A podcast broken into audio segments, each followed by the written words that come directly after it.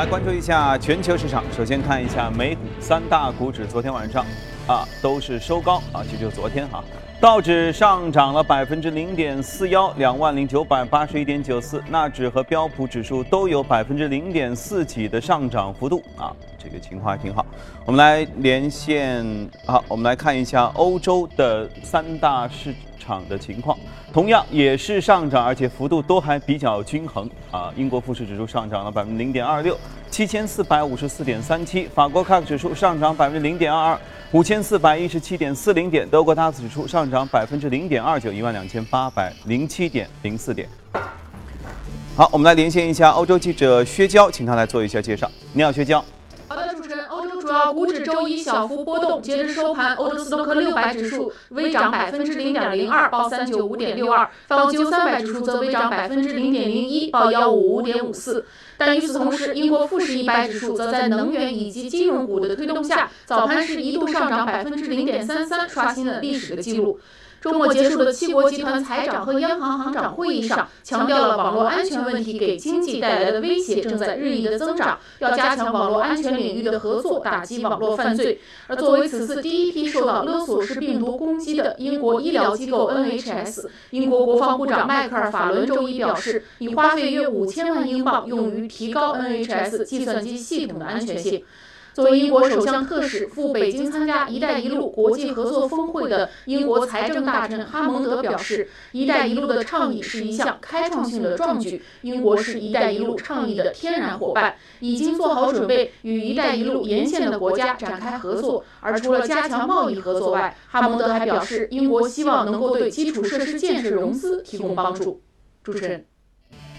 好，谢谢薛潇。那最近美股和欧股的表现其实都挺好。好，从昨天开始，我们开始听到一种市场的声音，因为在上周的时候呢，当时还在说美联储六月加息应该是一个非常确认、比较确认的事情嘛，这样说。然后市场上开始，你看各种各样的鹰派、鸽派的人士纷纷开始来各自的舞台上表演了。有人说，我觉得应该加三次，我觉得恨不得下个月就开始缩表啊。也有人说，我觉得现在时机不对。嘿。昨天我们开始听到什么呢？说似乎美国的经济数据好像不太支持，呃，接下来有连续的加息的动作，而且六月份的加息是否一定会成型，可能还值得商榷。这是为什么？这是临了来的欲擒故纵呢，还是真的市场有一些波动？哎，今天我们先和嘉宾一起来聊一聊。好，今天来到我们节目当中是巨派的许哥，你好，许哥，你好，你好，是不是昨天开始有这样的说法，说美国的经济数据似乎和预期有些不一样，对，然后对加息开始有些微词，呃，上周五开始就有这个阴霾出现，因为我们看到特朗普上台之后，美国的基本上百分之九十以上的经济数据都是非常的亮丽啊，啊，出于市场的预料之外，嗯，所以对于今年的加息的频度和次数呢？都有一个比较乐观的一个预期，但是我们可以看到上周五有一些数据不是特别好，然后呢又是有引起了市场的一个关注，原因在什么地方呢？美国我们去看它经济数据的话，一季度的经济数据每一年都是这样的，都不是特别关注。因为呃，美国的那个一季度的话，这个气候相对来说比较恶劣，暴风雨对对对，有有一个扭曲的一个过程。但是到了四月份，也就一季度走完之后，四月份的那一些数据，一般在每一年都会受到市场的格外关注，就是说纠正了，看看真实的一个面目。嗯。但是在上周五的话，我们看到两个非常重磅的数据，第一个就是通胀。通胀的话，它有一个核心通胀，美国核心通胀现在是一点九，当然也算是比较高的。你跟欧洲、跟日本比起来是比较好，接近于百分之二的一个目标位。但是跟市场的预期百分之二还是差了一点，而且是二千啊两零一五年十月份以来最差的一个一个表现。那么通胀直接就关系到美联储未来的一个加息的嗯步伐。嗯，所以市场觉得，哎，为什么那个通胀在天气变好之后还没有？出现一个市场跟市场预期一样一致的一个，照我们吃瓜群众的感觉，百分之一点九和百分之二，这差别不是可以忽略吗？因为市场情绪非常乐观，觉得哎，这个是应该到那个数据他觉得起码二点一。对，你看，呃，薪资的增长也在增长，失业率也在下降，到了四点四。而且其他一切都挺好。对啊，为什么你这个通胀没有上来？而且通胀又是决定了加息的一个关键的一个，嗯，非常关键的因素。嗯，好，这是第一个数据。第二个数据呢，就是美国的零售。嗯，美国零售我们在市场当中，呃，认为这是一个恐怖数据，有一个一个绰号。为什么呢？因为美国的经济它的整体是靠，呃，内需或者消费拉动的。嗯，美国的零售数据相当于中国的固定资产投资或者房地产数据对于。经济的一个影响，就中国人买房，美国人买东西，对，一样的。所以这个数据呃出来之后，本来是应该是市场认为是有零点六的一个增长，结果是零点四，那这个幅度是差的会比更呃相对来说百分比比较大，对对对，相对来说会比较更大一点点。所以大家都觉得，哎，为什么呢？因为美国的经济数据，我们从特朗普上台之后一一般分为两个，一个叫硬数据。这个实实在在数据，另外一块呢叫软数据，比如说消费者信心指数，就问你未来是不是想花钱哦，我要花钱，它是一种主观的一种意愿，商业景气指数，大家都对企业家进行一个一个调查，这个主观的这些数据现在还是非常好，但是那些硬数据有一些背离，就是跟那些软数据有一些背离，也就是说，嗯，我觉得未来的情况非常好。我愿意花钱，但事实上看到没有花钱。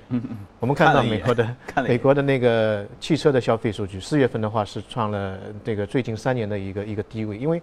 你你买汽车的话，意味着你对未来的这个消费或者开支你有信心，因为这是一个大件嘛，而且是一个耐用品嘛。嗯，所以哎，呃，市场就是觉得是不是这个数据当中，嗯，会有一些问题。我们之前看美国的经济是不是过于乐观了？嗯，所以这是一个一个线索。那么另外一个，这是当然是一个内部的一个 经济数据的一个解读。另外一个，我们可以看到美国现在周边的一些或者全球的一些情况，也是有一些扑朔迷离。比如说，中国现在经济数据四月份出来数据也不是特别的好。我们看到工业的增呃增加值，呃房地产的一个销售和销售的面积，包括那个中国的零售数据，跟市场的预期也有一些偏差。嗯。呃，中国现在经济体量非常大嘛，它的经济如果说哎出现了一个。不及市场预期的一个表现，那么对于美国的加息步骤，可能也有这样或者那样的一个影响。第二个，比如说我们看到加拿大，加拿大最近也是不太太平，因为它的房地产市场据说是像美国一样的就小次贷危机，呃，它那边有个非营的这个住房抵押贷款的一个公司，呃，叫做 HCG，我不知道最近你关注没有，它是一个。它的那个存款的流失率，甚至已经开始发现了发生了一个挤兑，二十亿的加币的存款现在只剩下一点二五亿，就大部分的存款都流失了，因为，呃，被一些做空机构发现它里面有一些贷款是做做了一个假账，啊，明明是没有这个资格或没有这个收入，呃，不应该申请到这个贷款的，结果是给他做了一个假，所以就造成了跟美国差不多的一个影响，很多的这个。呃，存款的一个用户就开始拼命的往外提钱，就做了一个。听上去公司应该去拍一部《加拿大人民的名义》，里面肯定有问题。因为呃，之前我们看到前两年的话，无论是加拿大也好，澳洲也好，美国也好，房地产市场非常非常好。嗯。所以很多的借贷机构也是非常的乐观。那么这种过分乐观的话，就导致了可能一些做假账的出现。那如果说这个事态进一步演化的话，我们知道美国、加拿大和墨西哥，我们叫做北美自由贸易区。就在一个圈子里面，不需要签证就可以来往。对于美国经济可能也会有一个比较大的影响，所以我们也也在关注这个事态的一个一个演化。另外一个，我们最终还是要讲到美国的一个呃股票市场。现在美国的股票市场整个估值水平也是居于一个历史的高位，非常非常高。嗯。那么之前的话呢，美国股票市场，说实话，我们还可以看到一些像龙头企业，Facebook 也好，苹果也好，它的业绩非常好。嗯。那么现在的话，它的季报已经这个季节已经过去了。未来推动美股的这个动因或者动能在哪里？大家都在寻找，也不知道在哪里。嗯。那如果说美国股票市场出现一个下滑的话，对于它的加息步骤肯定也会有一个影响。所以，呃，目前我个人认为市场整个大的情绪没有变。比如说，对于六月份的加息的概率，现在还在八成左右，这是一个基本上是可以说板上钉钉的，对，板上钉钉的。六月十四号板上钉钉的一个事。但对于六月份之后，是不是还会还有一次？或者说还有两次，那现在有点市场的一个动摇。未来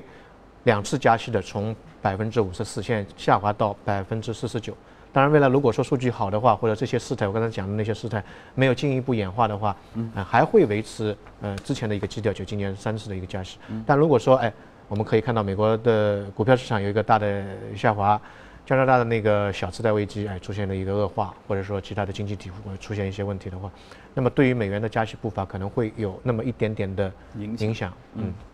但其实哈，我是因为你专业人士看的比较细哈，我、嗯我是从整个剧情的角度来看，因为我们关注这个美联储加息，这个也关注了好多年了哈，我就觉得每次在零就是一个多月之前，如果比较确定，就像现在这个样子的话，一定会有中间就不会是一帆风顺的说，对对对对对对对对对，然后加不会，中间一定会有各种各样的反复，突然间鸽派说。我觉得这个好像有些问题。然后市场说，哦，说这个不行，不行，不行，不加。然后啪，俩鹰派说是不行，我们觉得铁定加。然后这样，然后再加上你说的这些，呃，说哎，原先没有预料到这个呀，原先没有想到这个，这个数据和过去有一些偏差等等各种说法，就是始终美联储能够很好的抢头条。我一直觉得它简直背后就是有一个很强的编剧团队 在那儿说好，你先去，然后说，哎，不行，最近没有人看我们了，来来来，你说两句，好像是。这样的，就是说，经济真的是因为有各种不可预测的事情，而会产生这样的不停的左右摇摆，然后到最最终产生一个决定，比如说加，亦或不佳，然后接下来该怎么办，到时候再说，还是说，他其实联储是确实想抓住全市人民、全世界，尤其是投资者的眼光，所以他要他要不停的来变。嗯呃，我觉得这这点提得非常好。呃，一般美联储加息，哪怕是板上钉钉的事，在这个过程当中肯定是曲折的。对啊，那我们不去讲那个阴谋论，其实在这个过程当中，在市场当中有两种力量，一种是做多的，一种做空的。嗯，那么任何一件事情都有正面和反面。当太顺的时候呢，做空的那一方可能会挖掘一些素材或者数据来证明它是对的。嗯嗯，否则这个市场就一炮冲天了，就就就就就没没有意思了，就不停了。所以它的那个这个过程是会比较波折波折，但是这一轮呢，我个人觉得它也有一个契机，那当然也也是比较重要，就是说，特朗普现在上台之后到现在，你看政策马上就要水落石出了啊，无论是个税。个税的 A 四纸已经出来了，然后医疗医疗也到了一个紧要关嗯关头。然后基建，比如说是不是要搞大型的基建，也到了那个关键点，所以现在市场确实面临了一些比较敏感的因素，在充斥着整个不确定性，这个是我们要在未来要考量的一个东西。但是我个人的感觉是，特朗普因为政策出的比较密，而且有时候呢，就是他喜欢推特，喜欢 A 4纸，他不会喜欢一刀文件，对吧？所以他东西扔的比较密之后呢，市场有一些就是在短时间内似乎把利好都瞬间都消化了，对对吧？一切整个情绪都特别乐观，就像你前面说的这个软性的这个因素都很好的情况下，然后总有一些人发现。哎，好消息全过去了之后，再来看，好像没有想象中就情绪上的感觉那么强，对然后可能会有一些冷下来，。对这调整嘛，这市场很正常的。你涨得太多了拉回来，嗯，你不可能呃就就就没有波折的。像美股之前从次贷危机之前啊之后，最低标普五百六百六十六，现在两千四，对这 这个这个就大家觉得，哎呦，这个东西好像是应该是调一调了，否则心里不安单。对。那么关于美股市场前景如何呢？我们也采访了市场人士，来看看他们的态度如何。I think the markets were understandably nervous around the cyber attack, but I think the great news coming from the housing sector in terms of the housing market index overperforming estimates as well as the oil, the, the contraction of the oil supply, that's, you know, both huge pieces of news. 啊，解读都各自各样啊。好，接着我们来看一下昨夜美股的表现吧，关注一下异动美股榜的情况。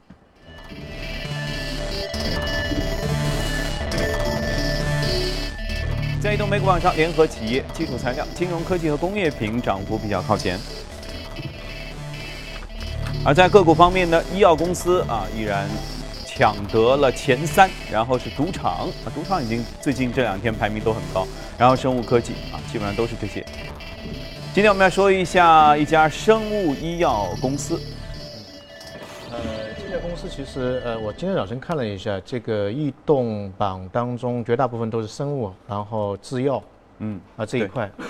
呃，最近一段时间一直是这样。那么这家这家公司的话呢，它、呃、也是一家老牌的生物医医疗公司，七四年的时候成立的，总部在两个地方都有，荷兰的阿姆斯特丹和美国。当然，它的真正总部应该是在荷兰，是一家荷兰的公司。它做什么的东东西呢？呃，还是蛮蛮有趣的。它不仅仅是做药，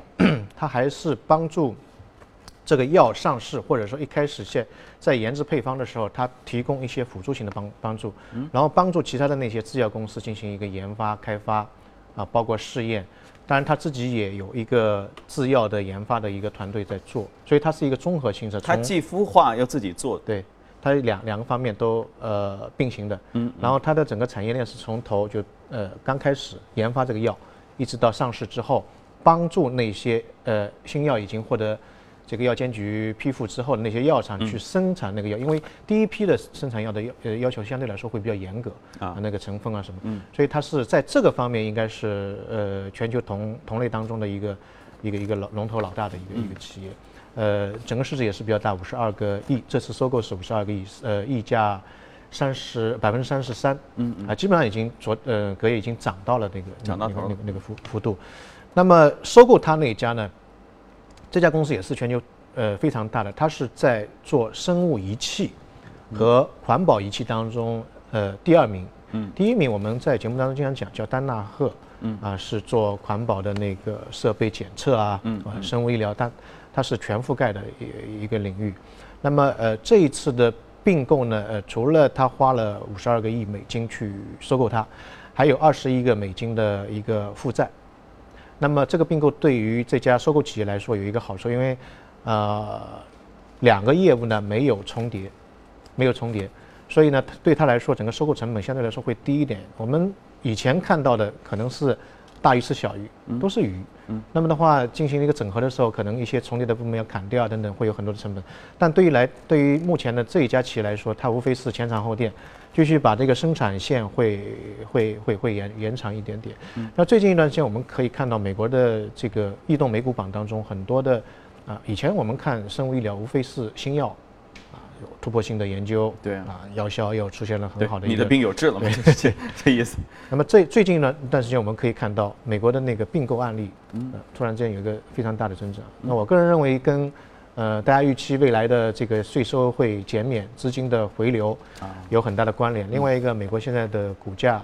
特别上市公司的股价出现一个比较大的一个上涨之后呢，有钱，有钱了，嗯，然后呢，它的整个并购行为会增加。那么同时，这个并购行为呢，又促成了股价的一个上扬，所以进入了一个比较良性的一个循环。所以我们最近如果看到移动美股榜 当中有很多并购行为的话，整个美股的动力可能还是存在的。还是存在的。我觉得基本上你去看，只要是医药公司、生物科技这种大幅度的上涨，基本上都是并购。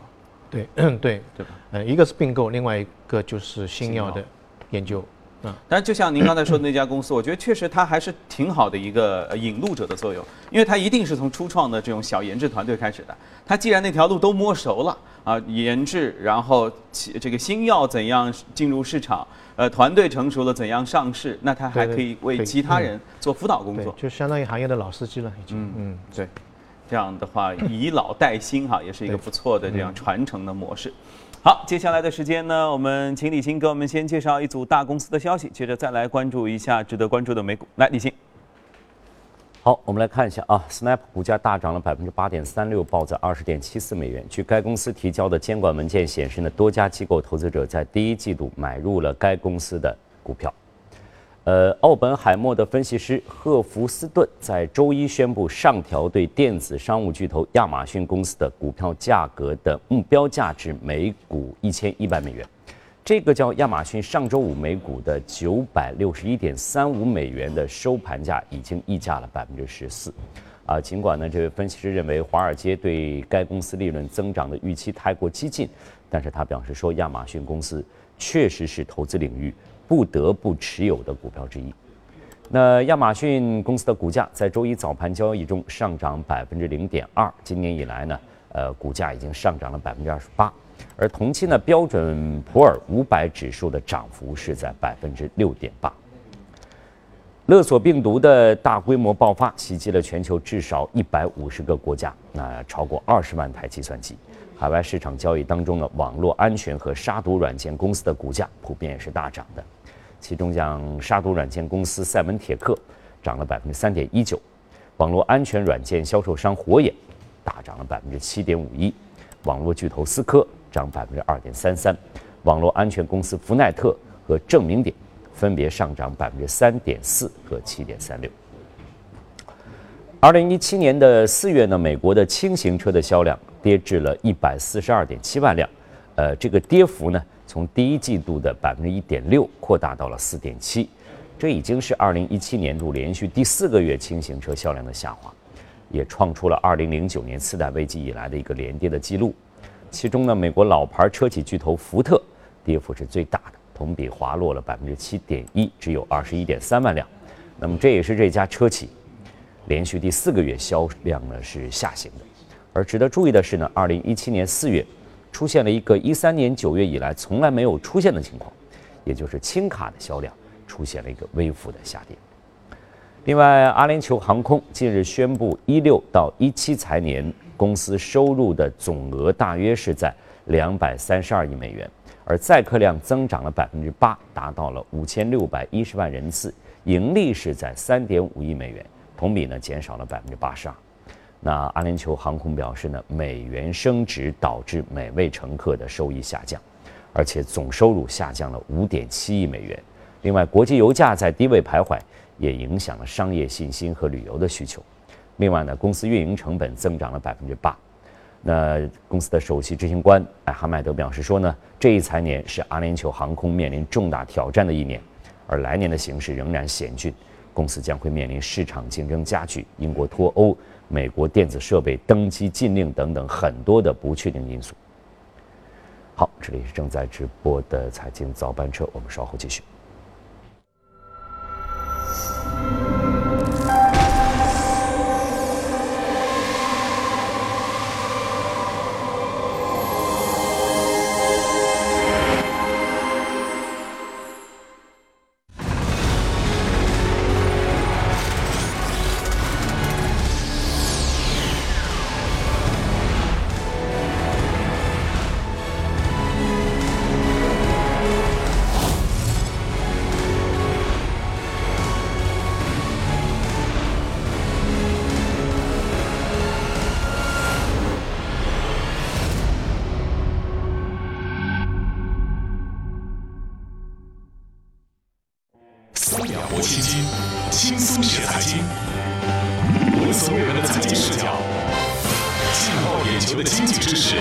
喜欢音乐的大家们，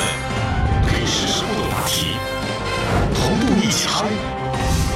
咖啡会心撞地球，脑洞大开，笑笑别人，也被别人笑笑。每周日晚七点，大酱油的都过来。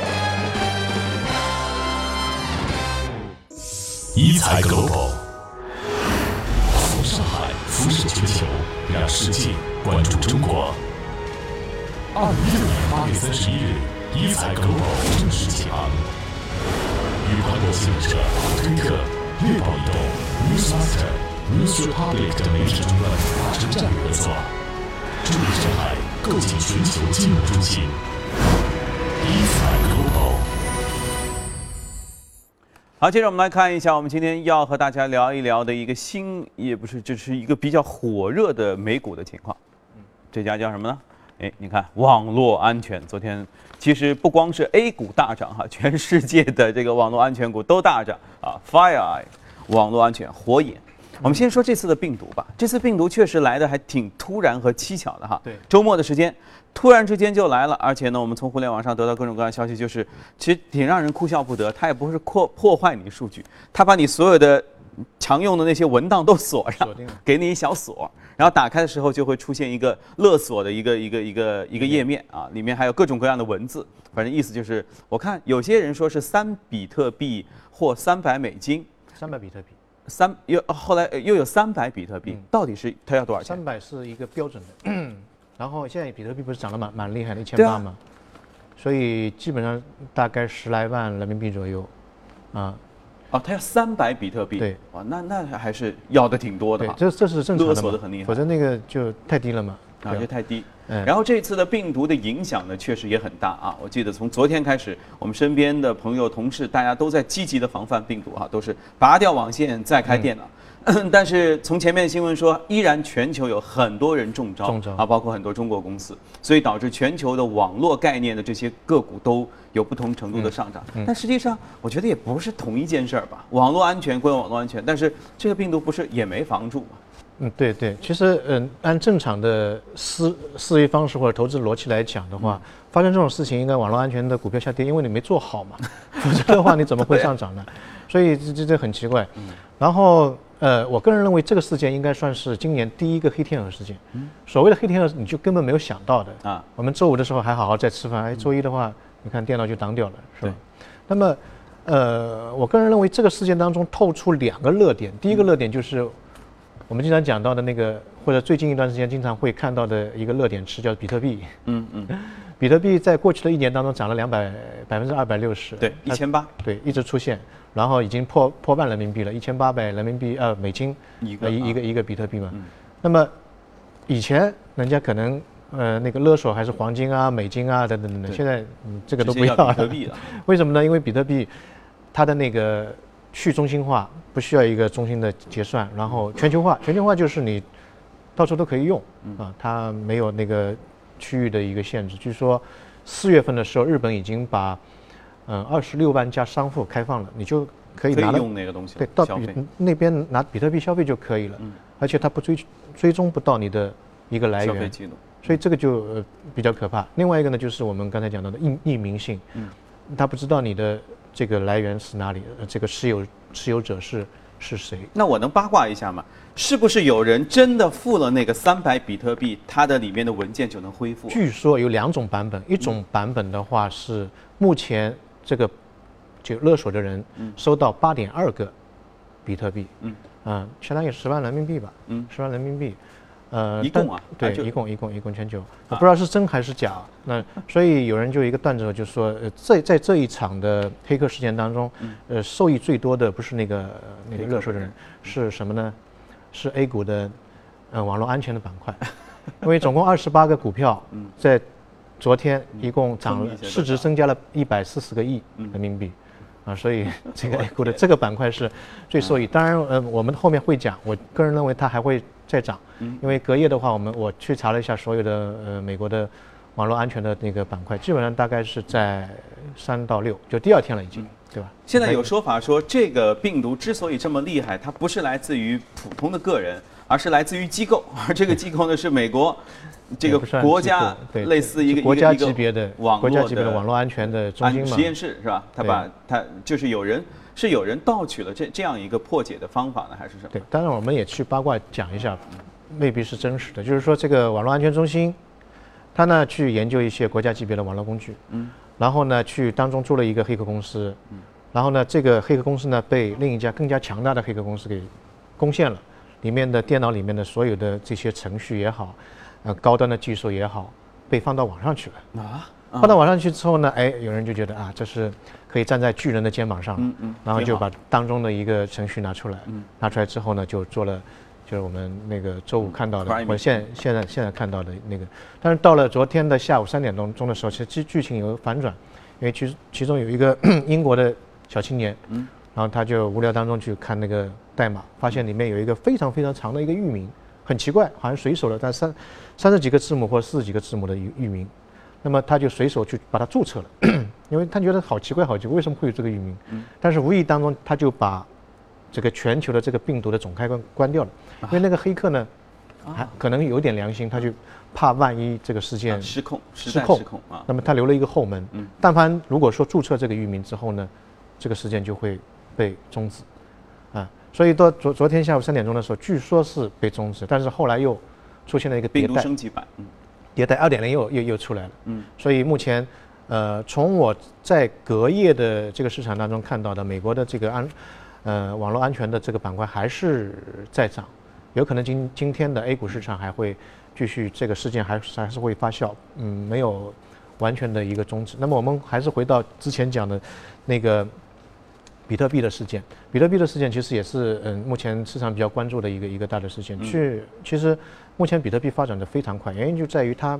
一个总量目前已经接近它的上限，它是两千一百万的这个总量，所以前期有一段时间我们看到黄金跌的也比较厉害，因为市场有一种传言就是说，呃，现在拿黄金还不如拿比特币，因为这是一个有限量的一个 有总量是有控制的一个一个一个货币，啊，所以对黄金的打击也相对来说会比较大。另外一个呢，它交易的一个匿名性，嗯，呃，基本上不知道谁在交易。在二零一三年的时候，美国破获了一个非常大的一个比特币案，就是说他用这个比特币的进行一个交易的一个平台，在这个平台上面，你可以用比特币做什么事情呢？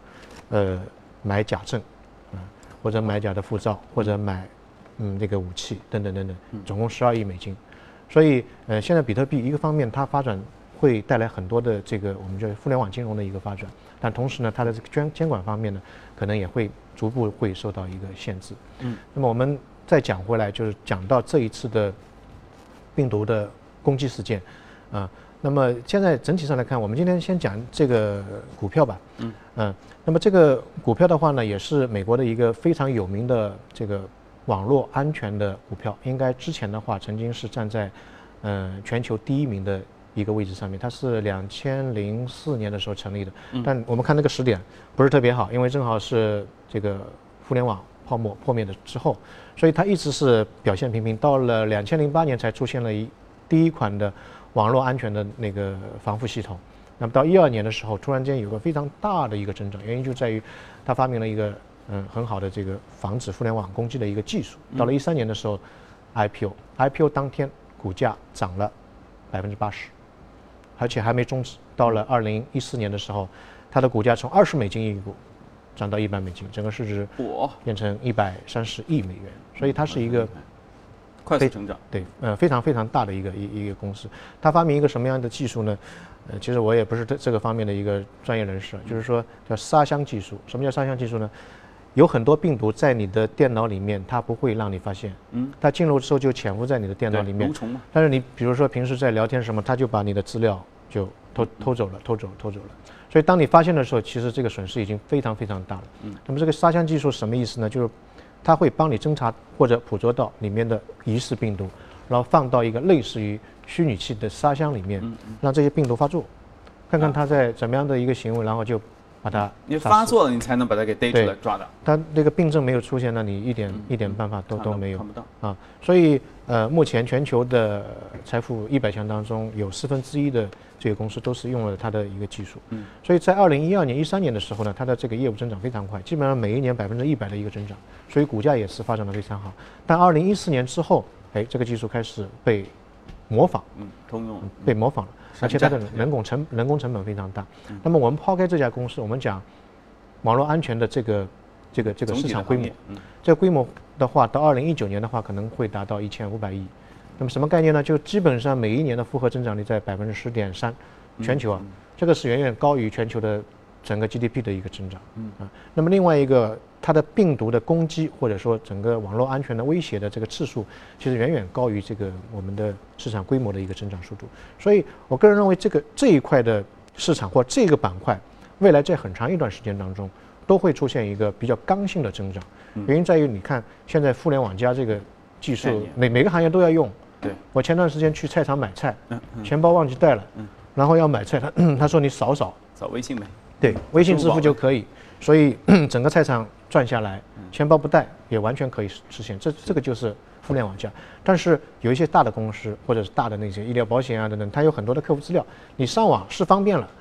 但这个资料如何去保护？啊？互联网公司其实，呃，我们说的这个简单一点，就是给你一个保护的一个一个一个一个一个盾甲，嗯。啊，所以任何一个上网的大的公司，它客户资料有一种被盗的担心的，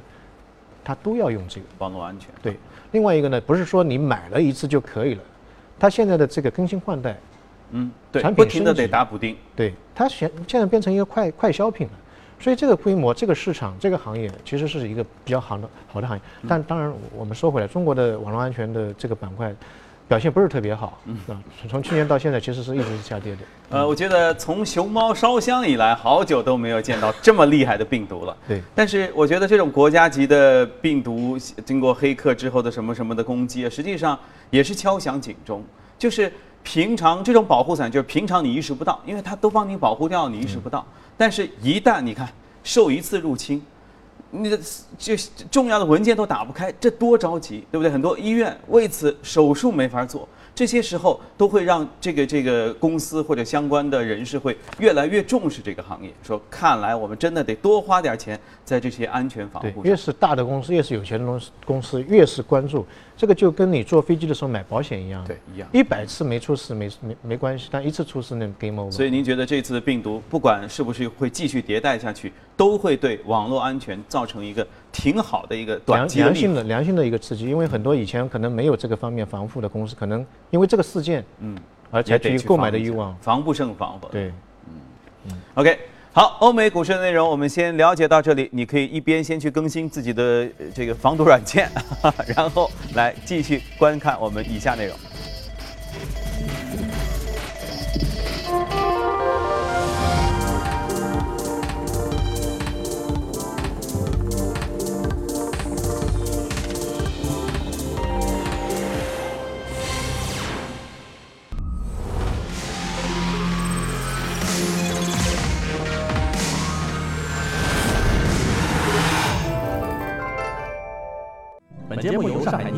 互联网金融信息服务有限公司冠名播出。越懂得欣赏，越被人们欣赏，越懂得放下，越收获的更多。从仰视到平视，从精彩到多彩，商业大有可观。商业大有可观，生活小亦精彩。生活小亦精彩，敬请关注。每周日晚八点，第一财经我的纯享人生。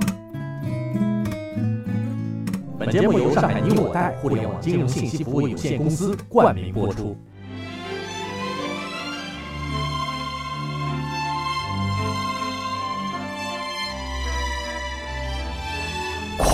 三个世纪的经典，《老凤祥》。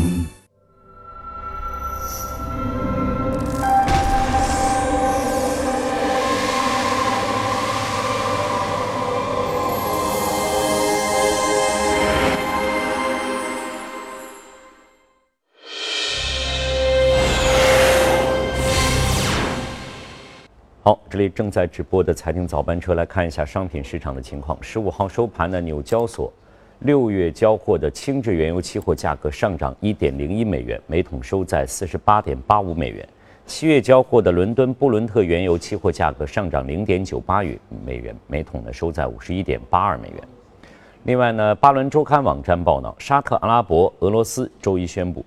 这两个全球最大的产油国将采取任何的必要措施，并将把减产协议